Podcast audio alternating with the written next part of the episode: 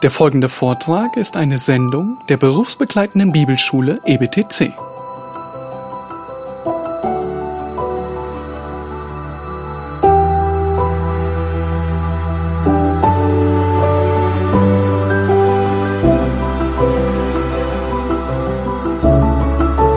David ist ein großes Beispiel. Er ist als König gesalbt, aber er verhilft sich nicht selbst zum Recht. Er nimmt das Recht nicht in die eigene Hand. Und wir haben gesehen, da ist ein Befehl. Ordnet euch aller menschlichen Ordnung unter. Aber wem soll ich mich unterordnen? Wie weit geht diese Unterordnung? Nun, das wollen wir uns ansehen. Schaut euch Vers 13 und 14 noch einmal an. Und wir wollen uns das Ausmaß ansehen. Wie groß ist das Ausmaß der Unterordnung? Petrus sagt, ordnet euch deshalb aller menschlichen Ordnung unter, um des Herrn willen, es sei dem König als dem Haupt oder dem Statthalter als seinen Gesandten zur Bestrafung der Übeltäter und zum Lob derer, die Gutes tun. Nun, Petrus sagt, ordnet euch aller menschlichen Ordnung unter. Das heißt, du kannst nicht selektieren und kannst sagen, okay, XY ordne ich mich unter, Z ordne ich mich nicht unter.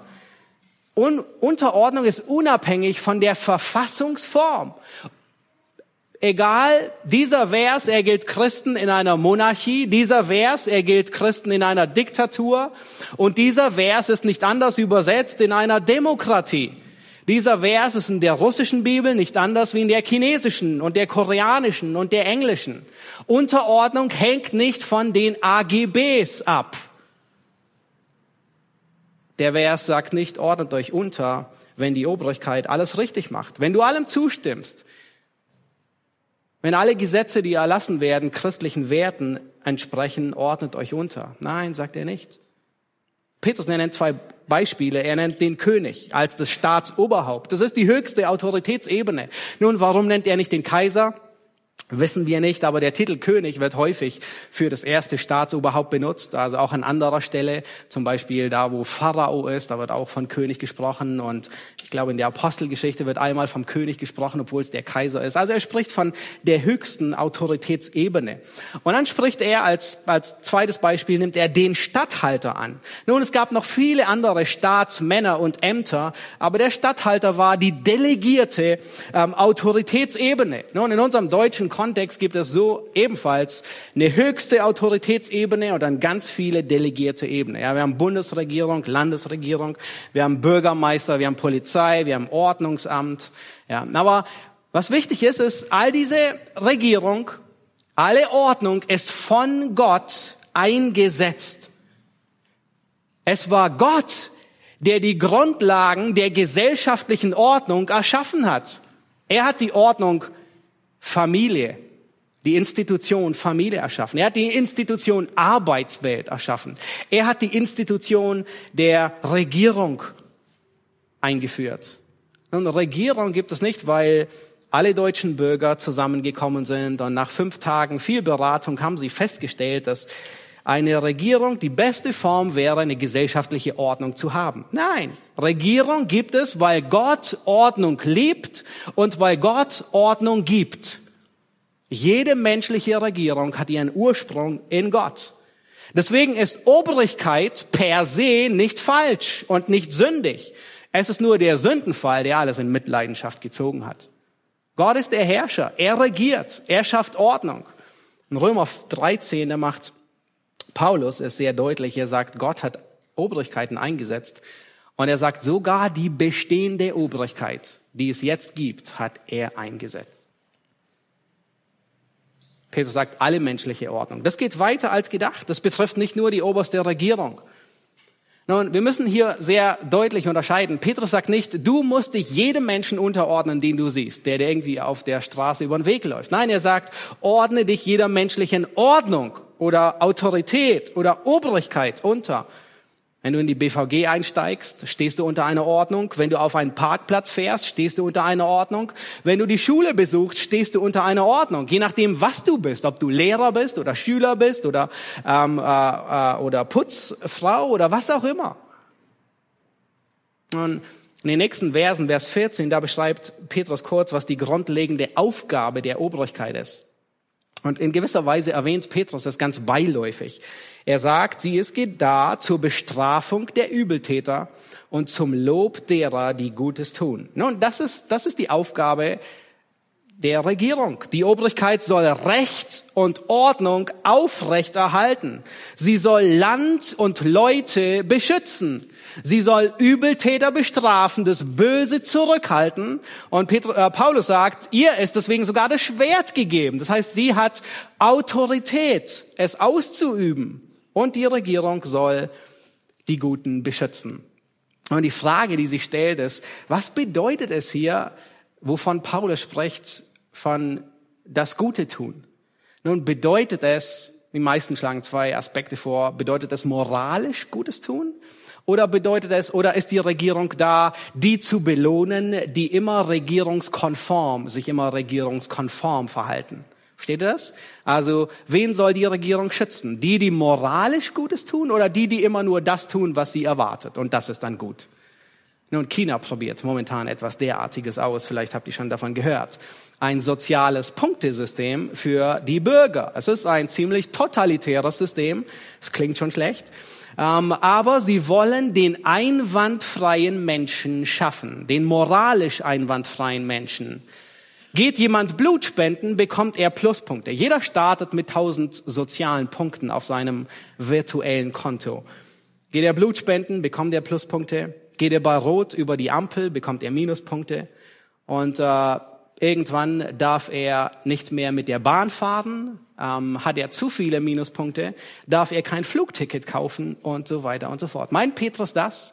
Einen regierungskonformen Bürger? Nein, meint er nicht. Die Gesellschaft, die verändert sich fortlaufend. Werte, die heute als gut und richtig angesehen werden, die waren früher vollkommen falsch. Und ich gehe davon aus, Werte, die heute als richtig angesehen werden, die sind in 30 oder 50 Jahren, falls die Welt noch gibt, werden sie genauso als vollkommen falsch angesehen werden. Man wird sich die Haare zu Berge raufen und sagen, was haben die damals nur gemacht? Aber heute, im Hier und Jetzt, sind sie, werden sie als richtig und gut angesehen. Nun, nicht die Gesellschaft bestimmt, was richtig und gut ist, sondern Gott bestimmt. Und Petrus, er meint hier mit Gutes tun nicht, was Menschen definieren, sondern was Gott als gut definiert. Ein paar Verse später, in Vers 20, da spricht er über ähm, die Sklaven und er sagt, hey, ihr Sklaven, ihr könnt für Gutes tun leiden. Und er meint moralisch Gutes tun. Er meint nicht, wenn ihr euren Herren gehorsam seid, ja, dafür werden sie nicht geschlagen. Später in Kapitel 3, Vers 14 sagt er, leiden um der Gerechtigkeit willen. Ja, das heißt, du kannst leiden, weil du das Richtige tust, aber die Obrigkeit bestraft dich dafür. Das heißt, das ist nicht korrekt. Unterordnung ist keine Garantie, dass es dir immer gut gehen wird. Es ist möglich, du ordnest dich unter und leidest trotzdem. Aber was ist, wenn die Obrigkeit ihre Aufgabe nicht zufriedenstellend erfüllt? Nun, vielleicht schießt dir diese Frage so hin und wieder durch den Kopf. Was ist, wenn die Obrigkeit nicht tut, was sie eigentlich tun soll? Wenn sie die Boshaftigkeit zurückhält und die Guten beschützt, was ihre Aufgabe ist? Was ist, wenn die Regierung nicht den christlichen Werten folgt? Und momentan werden eine Menge Gesetze erlassen, die den christlichen Werten vollkommen widersprechen. Und es gibt einen Trend in der Christenheit, die sagen, wir ordnen uns nur so lange unter, inwieweit die Obrigkeit christliche Werte verfolgt. Und das ist nicht, was Petrus hier sagt. Das ist falsch. Nun soll ich mich immer noch unterordnen. Was ist, wenn die Obrigkeit falsche Entscheidungen trifft? Wenn große Ungerechtigkeit im Spiel ist? Jede Menge Veruntreuung, Skandal über Skandal. Was ist, wenn Lug und Betrug vorkommt? Was ist, wenn eine Vetternwirtschaft da ist? Bin ich der Obrigkeit immer noch verpflichtet? Ja, das bist du. Nun, manche Christen, die haben noch eine andere Ausrede. Die, die ist eigentlich ziemlich cool, aber die passt trotzdem nicht. Sie sagen, wir sind Himmelsbürger. Petrus selbst, er sagt, ähm, in Vers 11, Kapitel 2, Vers 11, Geliebte, ich ermahne euch als Gäste und Fremdlinge. Also eigentlich sind wir gar keine Fremdlinge mehr hier auf dieser Erde. Wir haben gar kein Bürgerrecht mehr hier. Also müssen wir uns auch gar nicht mehr hier der Obrigkeit unterordnen, weil wir sind Himmelsbürger und uns gilt nur die himmlische Staatsbürgerschaft etwas. Nun, es klingt plausibel, nicht wahr? Nein, das ist auch nicht, was Petrus hier meint. Er sagt, ordnet euch jeder menschlichen Obrigkeit unter. Nun, lass uns sehen, wer diesen Brief schrieb und an wen er schrieb. Und wenn wir das verstehen, dann verstehen wir unsere Situation auch wesentlich besser. Nun, Petrus, er schrieb diesen Brief 62 bis 64 aus Rom an Christen in der nördlichen Provinz Asia, der heutigen Türkei. Nun, die groß angelegte Christenverfolgung unter Nero, die das ganze römische Reich betraf, die begann im Jahr 64. Sehr wahrscheinlich es, es schreibt Petrus ein, zwei Jahre oder Monate vorher. Sie ist noch nicht, sehr wahrscheinlich noch nicht im Gange, aber es gab lokale Christenverfolgungen. Nun, kurze Zeit später sollte dann die große Christenverfolgung unter Nero losgehen. Wer war der Kaiser? Wem sollten sie sich unterordnen? Nero war Kaiser. Oh, er war so gottesfürchtig. Er war den Christen so wohlgesonnen. Er unterstützte sie in allem. Er war gerecht. Er beschützte die Guten und bestrafte die Bösen. Nun, weit davon entfernt. Wer ein bisschen Geschichte gelesen hat, der weiß, Nero war ein fürchterlich grässlicher, perverser Kaiser. Um Rom neu aufzubauen, legte er selbst ein Feuer, das dauerte sieben Tage lang. Es hat drei von 14 Bezirken der Stadt vollkommen verbrannt. Und dann, um den Verdacht von sich wegzulenken, beschuldigte er die Christen, das Feuer gelegt zu haben. Und sehr schnell wurde der schwarze Peter gefunden. Es war keine Verschwörungstheorie, dass Nero das Feuer gelegt hat. Nun, alle römischen Geschichtsschreiber, die bezeugen davon. Einer besonders, Publius Cornelius Tacitus, er berichtet, dass Nero den Verdacht von sich ablenken wollte und dann sagt er, Zitat, und die Menschen zum Sündenbock machte, die das Volk wegen ihrer Schandtaten hasste und Christen nannte. Das heißt, das Volk hat sie schon gehasst, diese Christen, und Nero nimmt einfach nur diese Karte, diese schwarze Peterkarte und schiebt sie den Christen zu. Er selbst war den Christen Tacitus, der Geschichtsschreiber, nicht sehr freundlich gesonnen. Die Christen, denen wurde große Feindseligkeit entgegengebracht. Der Geschichtsschreiber Tacitus sagt, ähm, er, er bezichtigt die Christen, dass sie einen tödlichen Aberglauben hätten und dass sie dass er es richtig finde, wenn sie wegen Menschenhasses, also hört gut zu, Christen wegen Menschenhasses zu bestrafen. Nun, Zeiten sind sehr ähnlich. Die römische Gesellschaft, sie dachte das Schlimmste über die Christen.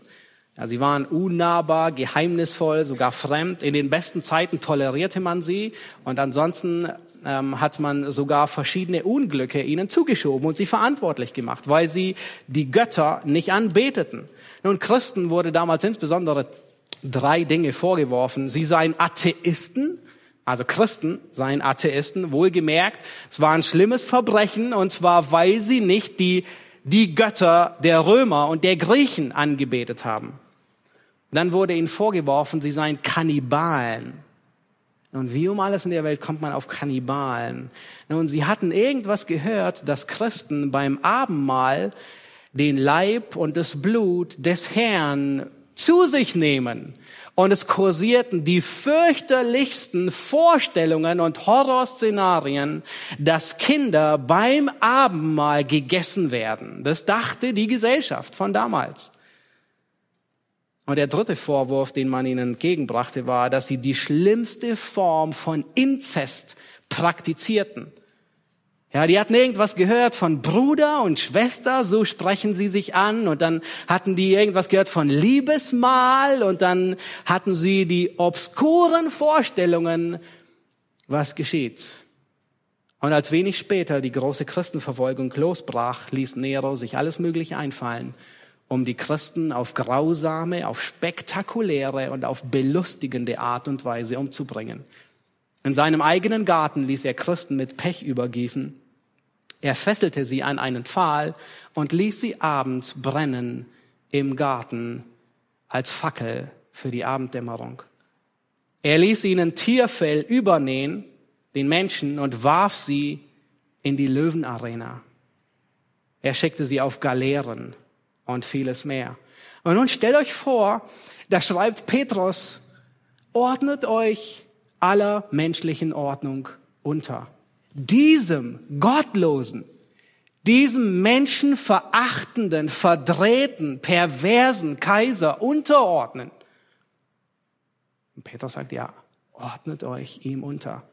Und wisst ihr was? Wenige Jahre später untermauert Petrus diese Worte, die er gerade geschrieben hat, mit seinem eigenen Leben beziehungsweise mit seinem eigenen Tod. Nero selbst hat sein Todesurteil gesprochen. Er sollte hingerichtet werden, weil er ein, eine Bedrohung der Gesellschaft war. Er sollte gekreuzigt werden. Wisst ihr, was Petrus tat? Er hat rebelliert. Nun, was würde einem einfallen, um, um sich alles Mögliche, um sich aufzulehnen? Die Henker beschimpfen könnte man. Wartet, bis ihr in die Hände Gottes fallt. Nichts davon sehen wir bei Petrus. Vielmehr das Gegenteil. Kirchengeschichte berichtet, dass er er sollte gekreuzigt werden und er sagt, ich bin unwürdig, wie mein Herr zu sterben. Könne mich bitte Kopf überkreuzigen. Er hat nicht rebelliert. Er hat sich dem Urteil untergeordnet, auch wenn es falsch war. Wie weit geht die Unterordnung? Gibt es Grenzen? Es gibt Grenzen. Nun in der nächsten Predigt werden wir uns ein bisschen mehr damit beschäftigen. Vers 16 und 17 machen das deutlich. Dort sagt Petrus, dass Gott der Obrigkeit überlegen ist. Gott hat letzten Endes die Trumpfkarte in der Hand. Er trumpft auch die Obrigkeit. Ja, es gibt Situationen, und zwar dort, wo kurz gesagt, wo die Obrigkeit Dinge gebietet, die Gott verbietet. Dort, wo Gott, dort, wo die Obrigkeit Dinge gebietet, zum Beispiel Kinder umzubringen, zweiten Mose, den Hebammen, und sie es nicht tun, sie tun es nicht, weil sie Gott fürchten. Oder dort, wo die Obrigkeit Dinge verbietet, die Gott gebietet. Und dennoch entscheiden nicht wir nach unserem Belieben, wann es eine Ausnahme ist, der Regierung zu gehorchen oder nicht, sondern Gott. Nun, der Mann, der diese Worte geschrieben hat, ordnet euch aller Obrigkeit unter. Er war selbst jemand, der der Obrigkeit nicht gehorsam war. Aber es ging dabei nicht um, ich schnall mich beim Autofahren an oder nicht, sondern es ging, der Hohe Rat hatte den Aposteln verboten, im Namen Jesu zu sprechen. Apostelgeschichte 4 und 5. Und Petrus sagt, wir müssen Gott mehr gehorchen als den Menschen. Nun, Petrus, warte mal, das ist unmöglich. Du kannst nicht sagen, ähm, auf der einen Seite, ich muss mich unterordnen, und dann gibt es Situationen, wo, wo es durchaus gerechtfertigt ist, nicht gehorsam zu sein. Nun, da kann ich mich nicht unterordnen. Oh doch. Selbst wenn du der Regierung nicht gehorchen kannst, weil Gott es dir verbietet, dann muss es in einer unterordnenden Haltung geschehen. Und das sehen wir bei Petrus so deutlich. Petrus, er geht wieder hinaus und Johannes und sie predigen. Aber wisst ihr, sie predigen nicht in einer aufsässigen Art. Es ist nicht so, dass sie nun das Mikrofon besonders laut aufdrehen, damit alle es hören. Es ist nicht so, dass sie sich besonders überall hinstellen, um so richtig provokant zu sein. Nein, sondern in einer vollkommen unterordnenden Art tun sie ihre Aufgabe weiter. Apostelgeschichte 5 berichtet darüber, sie werden gefangen genommen, weil sie ungehorsam waren. Aber sie sind nicht aggressiv. Sie sind nicht eigensinnig, sie sind nicht aufsässig, sie sind nicht rebellisch. Das macht so deutlich, dass Unterordnung eine Angelegenheit des Herzens ist.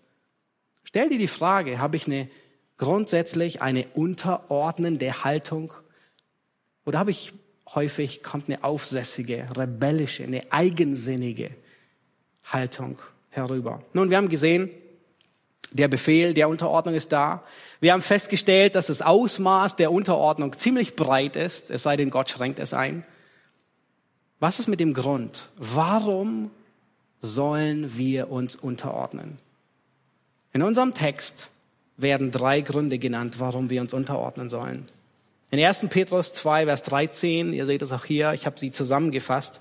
In Vers 13, da wird gesagt, um des Herrn willen. Vers 15, denn das ist der Wille Gottes. Vers 15 ähm, noch einmal, dass ihr durch Gutes tun die Unwissenheit der unverständigen Menschen zum Schweigen bringt. Und wie geht es dir, wenn Unterordnung irgendwie so zu hören ist oder du siehst es auf dem Wochenblatt oder als Predigtitel oder was auch immer? Und was geht in deinem Herzen vor? Lass mich raten, irgendwie so, ah, das ist ein Knoten im Magen. Hm? So, dein Herz stellt sich ein auf Schmerz. Es ist so wie, ah, ich muss eine bittere Pille schlucken. Ich muss etwas Unangenehmes über mich ergehen lassen. Ist es nicht so häufig? Unterordnung schränkt mich ein. Ich kann mich, ich kann nicht frei sein. Ich kann nicht ich sein. Ich muss das tun, was jemand anders für gut und richtig hält. Aber nur was ich will, macht mich glücklich. Nun, all das sind Gedanken unserer alten Natur. Und es ist vollkommen falsch. In dem Brief, den Petrus hier schreibt, der erste Brief, will er unsere Perspektive immer, immer auf den Himmel hin lenken. Und wenn wir die Ewigkeit im Blick haben, dann ändert es unsere Haltung, unsere Motivation. Und ich möchte, dass du das siehst und dass du das lernst. Der Grund der Unterordnung soll deine Freude sein. Nun, das klingt so verrückt. Das klingt überhaupt nicht, wie man es normal denkt. Aber der Grund, warum du dich unterordnest, soll dir Freude geben. Der erste Grund ist, um des Herrn willen. Warum soll ich mich unterordnen? Um des Herrn willen. Weil der Herr mich liebt, weil er mich errettet hat und weil ich den Herrn liebe. Nun Frage, warum ordnest du dich in der Regel normalerweise im Straßenverkehr unter? Nun, lass mich raten, ganz top oben. Einer der ersten Gründe ist vielleicht deine Frau, die neben dir sitzt. Aber noch weiter oben ist, du fürchtest die Konsequenzen. Du willst, du willst keine Strafe bezahlen. Du willst nicht erwischt werden. Du willst nicht, dass äh, du Dutzend Euro los wärst. Nun, das ist meistens der Fall. Wir meiden die Konsequenzen. Und Paulus spricht davon in Römer Kapitel 13, Vers 1 bis 7. Er sagt, wenn du nicht bestraft werden willst, dann ordne dich unter. Nun, das ist ein legitimer Grund, dass du dich deswegen unterordnest. Aber es soll nicht der einzige Grund sein. Weil alle Ungläubigen um dich herum motiviert genau dasselbe. Es ist nur die Angst vor der Strafe, die sie zu irgendetwas hält oder zwingt. Paulus geht weiter in Römer 13, er nennt dort das Gewissen. Und es trifft zu, Rebellion, Auflehnung belastet dein Gewissen, weil Rebellion Sünde ist. Auflehnung betrübt deine Gemeinschaft mit dem Herrn. Das heißt, wenn du konstant in, in Auflehnung lebst, immer, immer Schwierigkeiten hast, dich unterzuordnen, dann wird deine Beziehung zum Herrn nicht wirklich tief und voller Freude sein. Und was sagt Petrus hier? Warum sollen wir uns unterordnen? Um des Herrn willen. Weil der Herr sich untergeordnet hat. Erinnert ihr euch an den zwölfjährigen Jesus in Lukas 12, äh, Lukas äh, 3, glaube ich, ähm, in dem Tempel. Die Eltern hatten ihn drei Tage gesucht. Und dann kommen sie zurück und dann, und dann wird ein ganz kleiner Satz erwähnt. Dort heißt es, und Jesus ging mit ihnen hinab, kam nach Nazareth und war ihnen untertan. Das ist dasselbe Wort, Hypotasso. Er hat sich seinen Eltern untergeordnet. Nun stellt euch vor, wer sich dort wem unterordnet. Jesus ordnet sich den Eltern unter. Er hat eine Ordnung eingenommen gegenüber seinen Weisungsbefugten. Er, der Sohn Gottes, er, der Sündlose, hat sich unter Sünder eingeordnet. Nun, ihr stimmt zu, Maria war sicher nicht sündlos, ja? Niemand war sündlos außer Christus. Und wir können, nun, wir werden sie im Himmel fragen, aber ich kann mir sehr gut vorstellen, sie war wahrscheinlich auch zornig. Und vielleicht ist sie sogar gegenüber Jesus laut geworden, wenn sie vielleicht besonders gestresst war. Und vielleicht hat sie sogar Jesus ungerecht behandelt, ihn beschuldigt und es war Jakobus oder wer auch immer. Und wisst ihr, Jesus, er hat sich ihnen untergeordnet. Er, der Sündlose. Nun könnt ihr euch das vorstellen? Gott ordnet sich unter. Das ist unvorstellbar. Das ist, man könnte sagen, skandalös. Etwas Unerhörtes. Gott ist es, wir haben im ersten Lied davon gesungen, der das Universum ins Dasein ruft. Er ist derjenige, der herrscht und regiert und gebietet und sagt, es werde Licht und, und er ist der Anordner, der ist der leitet. Und er ordnet sich unter. Das ist eine Eigenschaft, die Satan an Gott nie gesehen hat und, für, und nicht für wahr genommen hat. Es ist undenkbar, dass Gott sich unterordnet. Oh doch, wir sehen, dass Gott sich untergeordnet hat. Nicht nur als Kind, nicht nur in seinem Dienst, sondern sogar in seinem Tod. 1. Petrus 2, Vers 23. Ähm, in unserem Abschnitt springt ein bisschen weiter nach unten. Dort sagt Petrus, als er geschmäht wurde, schmähte er nicht wieder. Als er litt, drohte er nicht, sondern übergab es dem, der gerecht richtet. Ja, Jesus hat Sünde angesprochen. Er hat kein Blatt vor den Mund genommen aber er hat Autoritäten respektiert. Er hat nie rebelliert. Er hat nie einen Aufstand geplant. Er hat nie eine Meuterei angezettelt. Könnt ihr euch vorstellen? Er hat die hohen Priester rebelliert, äh, äh, respektiert. Die hohen Priester, so unvorstellbar, dies, diese, diese Gottlosen. Und er selbst war der Priester. Er selbst war der eigentliche hohe Priester. Und er hat sie respektiert. Er hat keinen Aufstand angezettelt. Als er vor Pilatus stand, hat er die Autorität von Pilatus vollkommen unterstützt. Er hat sie nicht untergraben. Obwohl, wer von beiden war der wahre König? Der, der die Dornkrone aufhatte. Jesus war der wahre König und er sagt es Pilatus sogar. Hey Pilatus, du könntest mit mir nicht so verfahren, wenn ich dir nicht die Macht gegeben hätte. Oh nein, es war nicht diese Art und Weise, wie Jesus mit Pilatus geredet hat. Er sagt, Pilatus, du hättest keine Vollmacht über mich, wenn sie dir nicht von oben gegeben wäre. Das heißt, Jesus sagt ihm sogar, Pilatus, ich bin der wahre König. Du hättest keine Macht über mich. Aber Jesus, er respektiert die Autorität und wirft sie nicht über den Kopf, über die Ordnung. Er ordnet sich der Autorität und dem Urteil von Pilatus vollkommen unter. Nun der zweite Grund, warum Unterordnung Freude bewirken soll, ist Vers 15, es ist der Wille des Herrn. Schau dich an. Petrus sagt, denn das ist der Wille des Herrn. Nun, diese zwei Gründe sind eng beieinander, ähm, aber das, das betont einmal mehr, es ist Gottes Wille. Gott liebt Ordnung und Gott gibt Ordnung. Gott hasst Rebellion und Auflehnung und Meuterei.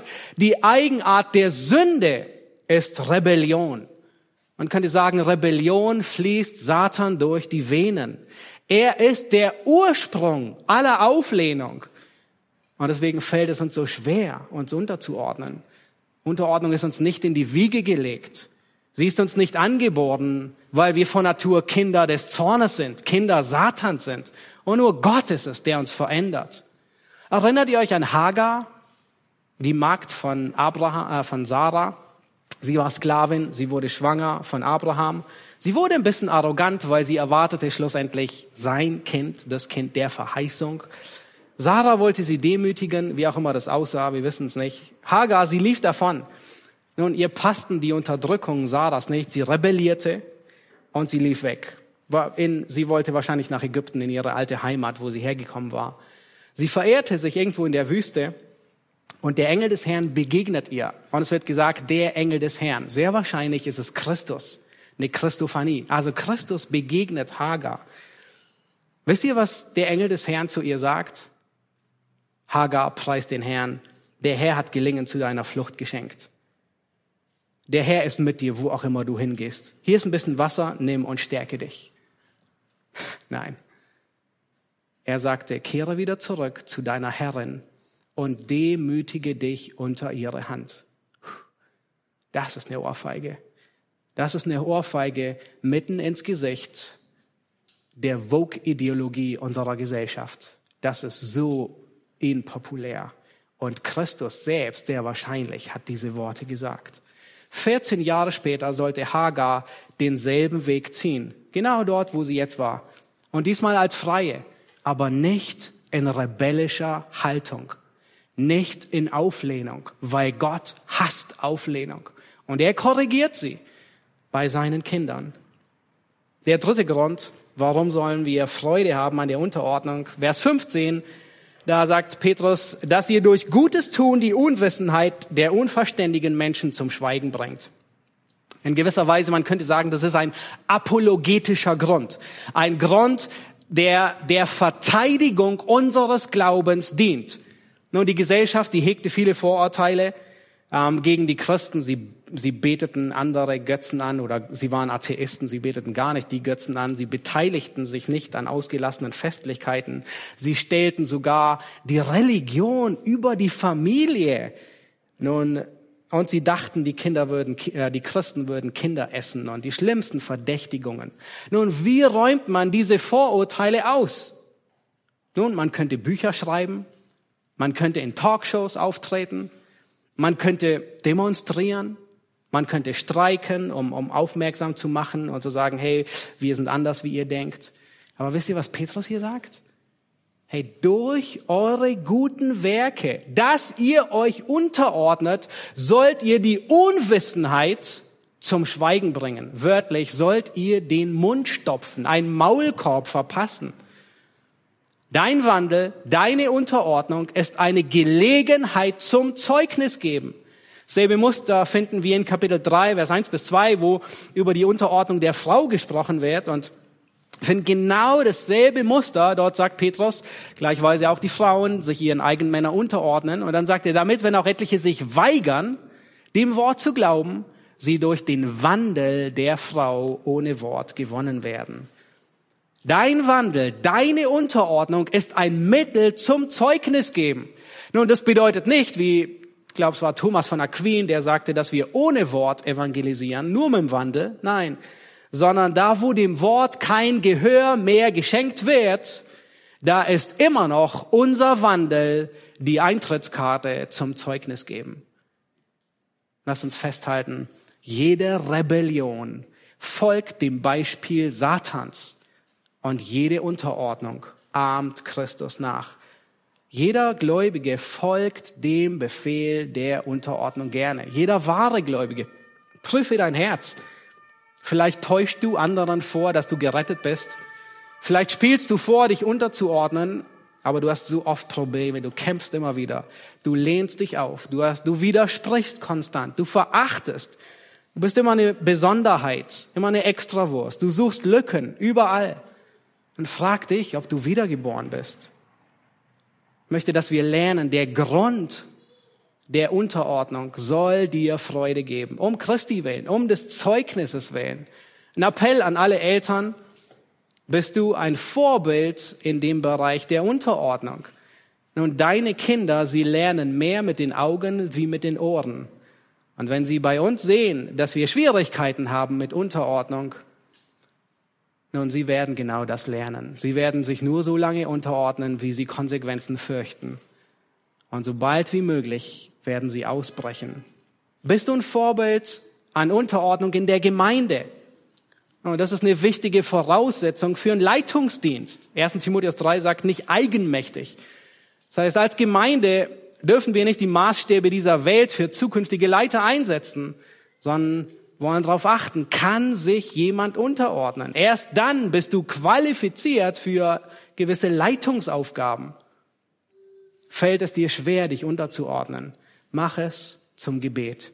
Bete für diejenigen, denen du dich unterordnen musst und bete, dass Gott dir hilft, dein Herz einzunorden unter die Unterordnung. Eine ganz einfache Aufgabe für das heutige Abendessen. Frag deine Frau oder deine Kinder, wie sie deine Unterordnung beurteilen. Frag einfach. Es wird, wird spannend werden. Das Thema ist heikel. Und wahrscheinlich werden wir nachher beim Stehkaffee noch eine jede Menge äh, Fragen haben. Aber vielleicht hat der Heilige Geist dich überführt. dann bekenne ihm deine Überheblichkeit, dein Versagen. Wisst ihr was? Die gute Nachricht geht weiter. Vers 23 hat uns das Vorbild Christi gezeigt. Aber so endet das Kapitel in 1. Petrus 2 nicht. Und ich möchte schließen mit diesem Vers.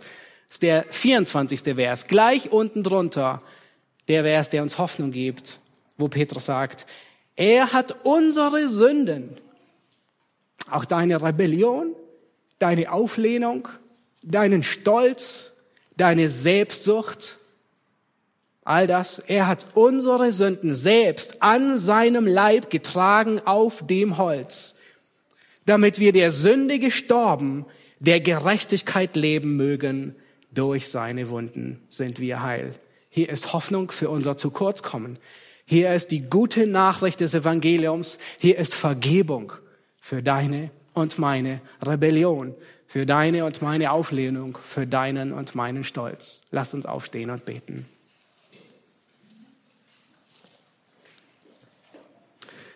Herr Jesus Christus, wir danken dir so sehr für den ersten Petrusbrief,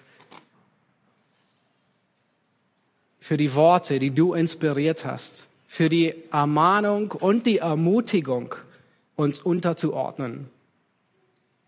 Herr, es widerstrebt so sehr dem sündigen Herzen eines Menschen, sich unterzuordnen.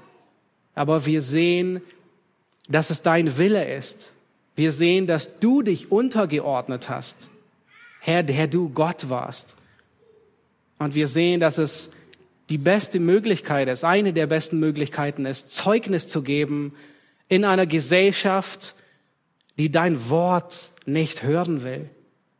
Herr, wir bitten dich, dass uns als Gläubige ähm, nicht irgendwie eine Herzenshärtigkeit überfällt, sondern dass wir lernen, Freude zu haben, uns unter dich unterzuordnen, uns unter die Obrigkeit unterzuordnen. Herr, gib du Gnade, dass wir ein Vorbild sind in unserem Wandel für all die, denen wir dienen. Wir danken dir dafür. Amen.